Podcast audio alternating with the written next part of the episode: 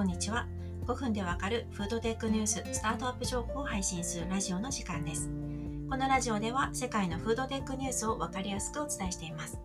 毎日5分聞くだけで世界最新の食のテクノロジーがわかります。今回は 3D プリンターを活用してステーキ肉を作るスペイン企業をご紹介します。ノバミートという会社なんですけど今月にですねスペイン政府から資金調達を受けました。スペイン政府が代替肉の企業に出資するのは今回が2回目ということです。1, 社1社目も植物ベースで代替肉を作る企業でした。ノバミートは独自の 3D プリンターを開発しているんですね。これを開発したのはノバミートの創業者ションティさんです。スペイン語が読めませんので正しくションティさんで合っているかわからないんですけどここではションティさんと呼ばせていただきます。ションティさんはカタルーニャ工科大学のバイオエンジニアリングの助教授をしていた時に微細押し出し成形技術を可能とする 3D プリンターを開発しましたこれによって非常に微細なレベルで植物ベースのタンパク質を 3D プリントできるようですションティさん、はウィキペディアにも載っていまして、2019年には世界のイノベーター9名のうちの1人に選ばれているんですね。ションティさんが立ち上げたノバミート、去年はニュースが続きました。まず、3D プリントして牛肉ステーキを作りました。この牛肉ステーキは製造コストが 50g あたり155円と発表されています。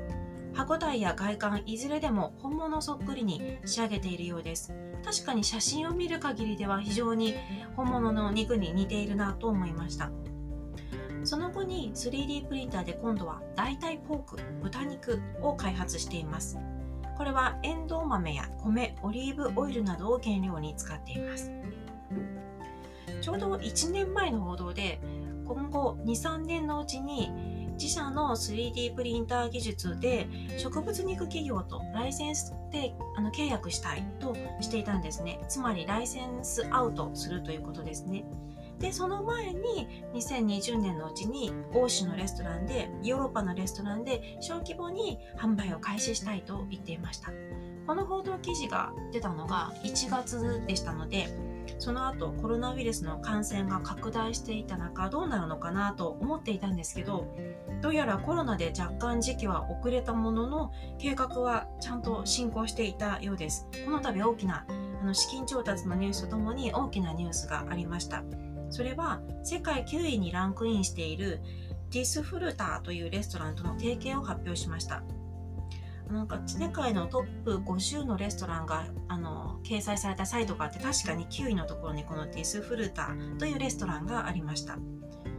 ここはミシュラン2つ星レストランとされるようなんですね。このレストランには Novameatの研究所以外で初めてノバミートの 3D プリンターが設置されています。つまりレストランのシェフはいつでも 3D プリンターをフルに使用できる状態にあるということです。ちなみにあの有名なアメリカの代替肉メーカー Impossible Foodsも当初同様の戦略をとっているんですね。インポッシブルフーズは最初の販売チャンネルを高級レストランにしていました。メニューに代替肉を使う形でとりあえず消費者に食べてもらうっていう戦略ですね。美味しければ口コミで広がっていきますもんね。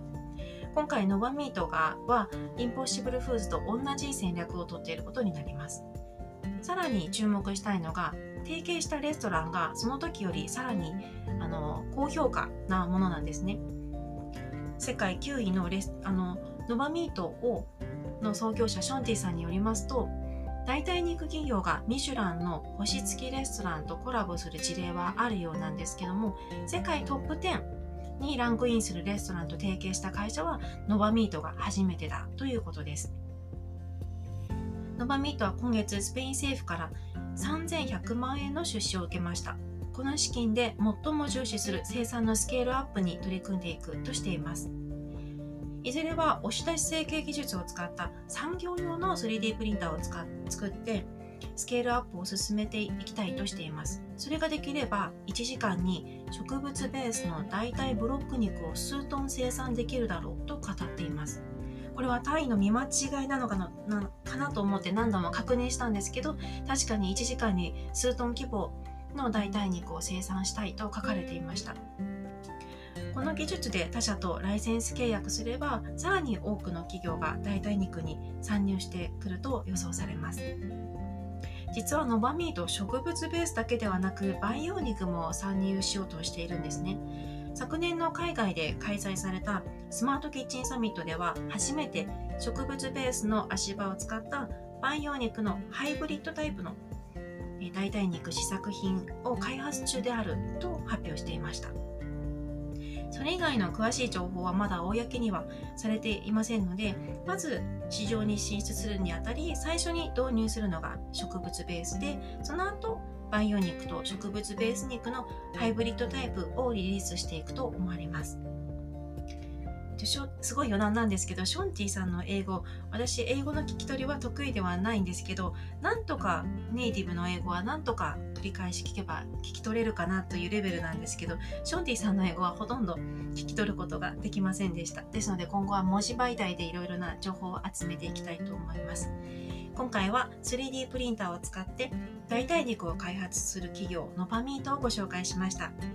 3D プリンターを使う企業はイスラエルを中心に他にもありますので随時ご紹介していきたいと思います。今回も最後まで聞いていただきありがとうございました。もし面白かったらぜひいいねをお願いします。ではまた次回のラジオでお会いしましょう。さようなら。